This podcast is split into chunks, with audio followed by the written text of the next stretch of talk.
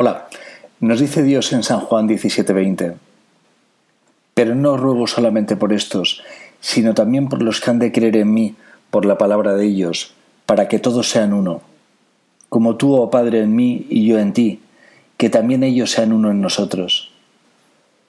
También nos dice Dios en San Juan 17:6, He manifestado tu nombre a los hombres que del mundo me diste, tuyos eran, y me los diste, y han guardado tu palabra.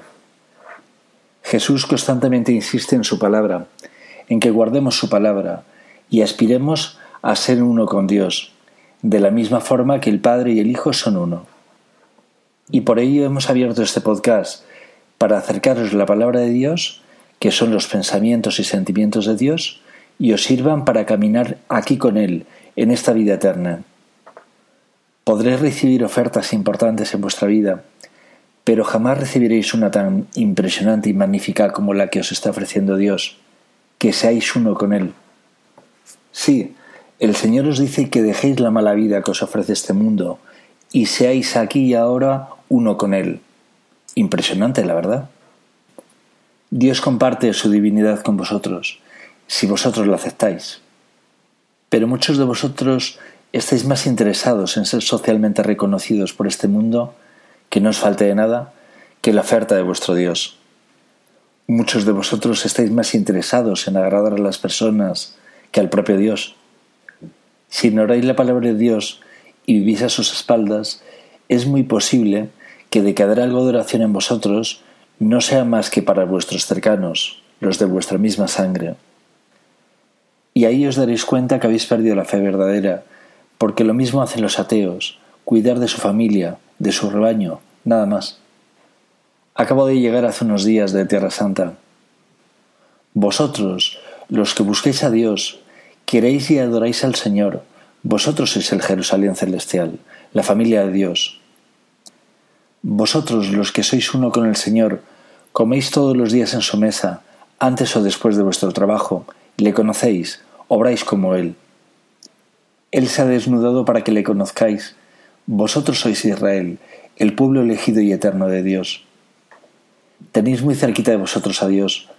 No es necesario ir a buscar a Dios a Nazaret ni a Galilea. Pero, mientras vuestras obras sean malas, no sentaréis en su mesa y no conoceréis el pensamiento de Dios. Aunque la puerta de vuestra parroquia sea alta y grande, vuestra soberbia es mayor, y por ello no cabéis por la puerta. Ya nos recuerda Dios que la entrada a su reino es estrecha, Vended todo aquello que impide atravesar esa puerta de la parroquia y encontraréis la paz verdadera que tanto necesitáis. Los santos lugares nos invitan a recordar los lugares por los que caminó la Sagrada Familia, sus apóstoles y sus seguidores. El mismo Dios que les habló a través de los profetas y les dijo que el Mesías Cristo nacería de una mujer sencilla y virgen en Belén, tendría mucho que padecer, tal como lo recoge nuestro Antiguo Testamento compartido por cristianos y judíos, es el mismo Cristo que no reconoce el pueblo judío. Ellos ven a un hombre, autoproclamado Dios, fracasado y clavado en una cruz, lo cual les produce un auténtico escándalo. Dios os ofrece ser uno con Él, pero muchos de estos os perseguirán, como persiguieron a vuestro Dios, por decir que Él es uno con su Padre. No les miréis sus limpias ropas a estos supuestos maestros de las escrituras sagradas. Miradles por dentro, no tienen amor. Los que desprecian a las personas desprecian a Dios y no tienen a Dios. Ya nos dijo Jesús al respecto, el que no crea en mi palabra seguirá condenado. Y a la perfecta comprensión de la palabra de Dios solo se accede con amor y no a través del humanismo y la filosofía humana. Pobrecitos de los que prediquen otro evangelio que conduzca a la condenación de las almas. Si realmente creéis tener el Espíritu de Dios en vosotros, debéis rezar para la conversión de todas las almas a la palabra de Jesucristo nuestro Señor. Si alguno os predica la salvación de todos porque Dios es bueno, ese ya no está para enseñar la palabra. A lo sumo será alumno, aunque tenga ochenta años. San Pablo nos dice que éste sea anatema y que sea excomulgado. Nuestro Señor dijo que el que crea en Él tendrá vida eterna, pero el que no crea en Él seguirá condenado, y os conviene no rebatir y menos luchar contra Jesús. Ya lo advirtió nuestro Señor, todos esos que dicen ser maestros de la palabra, pero que más bien son maestros del engaño, que hacen todo lo contrario de lo que dicen, pero se ponen primeros, serán los últimos en entrar en el reino de Dios. Los últimos serán primero, primero entrarán las prostitutas antes que ellos en el reino de los cielos. María Magdalena es el primer ejemplo de ello.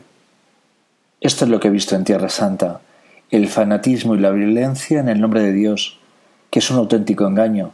Deben dejar paso al hombre de Dios en sus interiores, que es Jesús. Jesús es el amor de Dios, por sus hechos lo conocemos. Si alguno es tan amable, transmita a los administradores cristianos de la Basílica de la Natividad de Belén, en Cisjordania, Palestina, que saquen urgentemente a un caballero cruzado con su armadura de la casa de Dios. Se encuentra allí a modo de reliquia, y a él nadie le tiene que adorar ni imitar. Ese caballero cruzado resulta vergonzoso para nuestra fe, y ofende a nuestro Dios al incitar a matar al prójimo.